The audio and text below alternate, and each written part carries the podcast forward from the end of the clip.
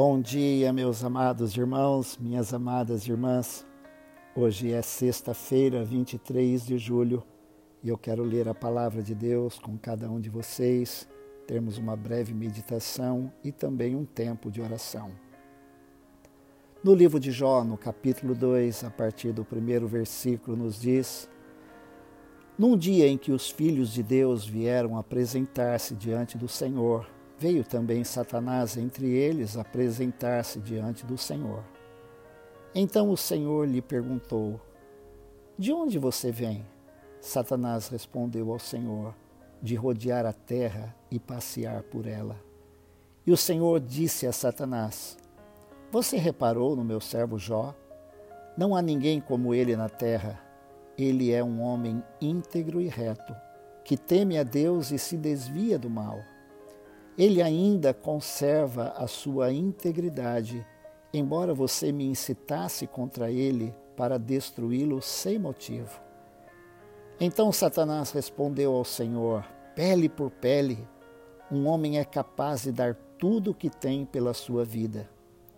Mas estende a tua mão e toca nos ossos e na carne dele, para ver se ele não blasfema contra ti na tua face. Então o Senhor disse a Satanás: Você pode fazer com ele o que quiser, mas poupe-lhe a vida. Então Satanás saiu da presença do Senhor e feriu Jó com tumores malignos, desde a planta do pé até o alto da cabeça. Jó, sentado em cinzas, pegou um caco de barro para com ele raspar as feridas. Então a mulher dele disse: você ainda conserva a sua integridade? Amaldiçoa a Deus e morra. Mas Jó respondeu: Você fala como uma doida. Temos recebido de Deus o bem, por que não receberíamos também o mal? Em tudo isto, Jó não pecou com os seus lábios. No primeiro capítulo do livro de Jó, nós vemos Deus perguntando a Satanás se ele tinha reparado seu servo Jó, que ninguém havia na terra como ele, um homem íntegro, reto, que temia Deus e se desviava do mal. Satanás, então, ele desafiou a Deus. Ele é atrevido, ele faz isso mesmo. E Satanás então disse a Deus que não era à toa que Jó lhe servia, dizendo que Jó servia a Deus não por aquilo que Deus era, que Jó não amava Deus de coração, que Jó amava as bênçãos que recebia de Deus. E Satanás então disse: se o Senhor tirar dele tudo que ele tem, ele vai blasfemar. Deus permitiu então que Satanás tirasse de Jó tudo que ele tinha não somente os seus bens, mas também os seus dez filhos. E no final do capítulo nós encontramos Jó numa atitude de adoração e quebrantamento, dizendo: O Senhor o deu, o Senhor o tomou, bendito seja o nome do Senhor, e em tudo isso Jó não pecou. Mas no capítulo 2, Satanás ele volta diante de Deus e Deus então pergunta a Satanás: Você reparou, meu servo Jó, que ninguém há na terra como ele, íntegro, reto, temente a Deus e se desviando do mal, e ainda conservando a sua integridade. Embora Satanás tivesse insistido com Deus para que ele fosse destruído sem motivo. Então, Satanás não se fez de rogado e mais uma vez, Satanás desafia a Deus, dizendo que um homem é capaz de dar tudo o que tem pela sua vida. A frase que todo homem tem o seu preço talvez tenha sido cunhada nesse contexto. Mas todo homem tem o seu preço, menos o homem ou a mulher que sejam íntegros, retos, temente a Deus e que se desviam do mal. Deus então permitiu que Satanás tocasse na saúde de Jó. E o texto diz que Jó então contraiu tumores malignos desde a planta do pé até o alto da cabeça. E Jó agora era um homem desfigurado, um homem que tinha perdido tudo, inclusive agora a sua saúde. A sua mulher, agora ela chega para Jó, não suportando tremendo sofrimento, dizendo: Jó, você ainda conserva a sua integridade, algo que foi notório na vida de Jó. Quando ele perdeu todos os seus bens, perdeu sua família e também agora ele perde a sua saúde. Mas Jó não perdeu uma coisa Jó não abriu mão da sua fé em Deus e da sua integridade.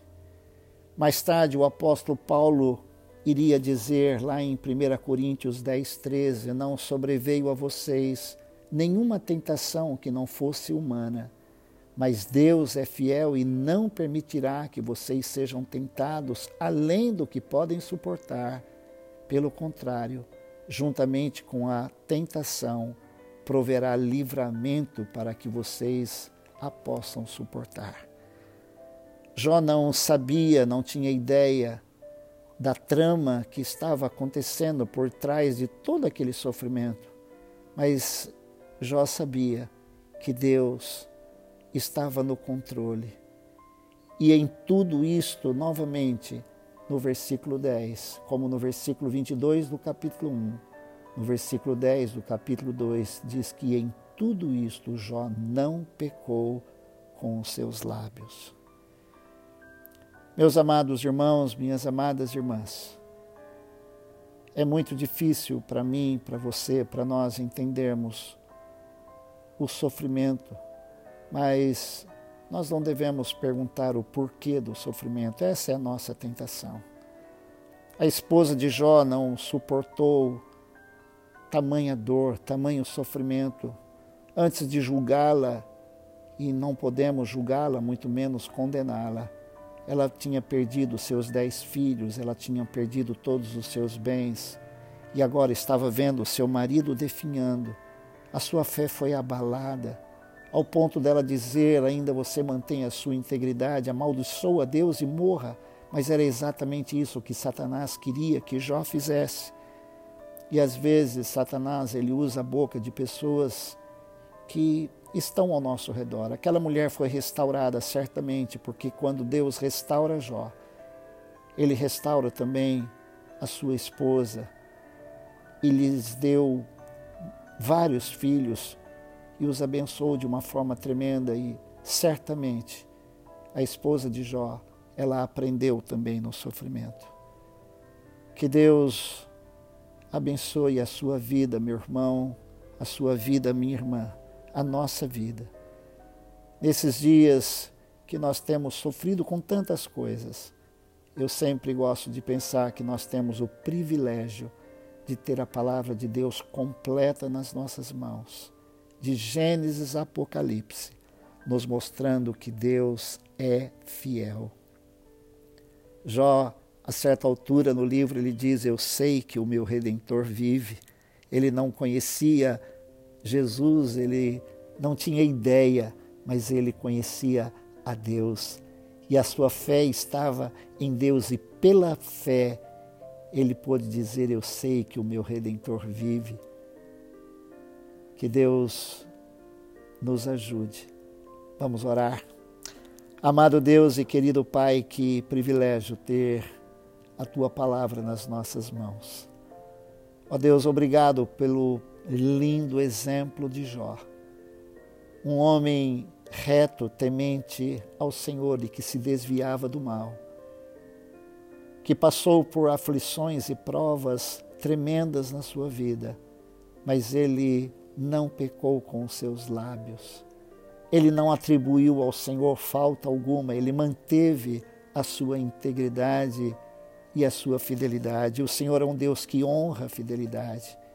Eu oro nesse momento com cada um e por cada um dos meus irmãos e irmãs, e por mim também, pedindo que o Senhor nos ajude ao enfrentarmos as lutas, os sofrimentos, nós possamos descansar no Senhor. Muitas vezes, Pai, nós somos tentados a reclamar e às vezes reclamamos. Nos perdoe, Senhor. Nos perdoe, Senhor, pela murmuração, pela reclamação. Nos ajude a manter, ó Deus, a nossa integridade, a nossa fidelidade ao Senhor.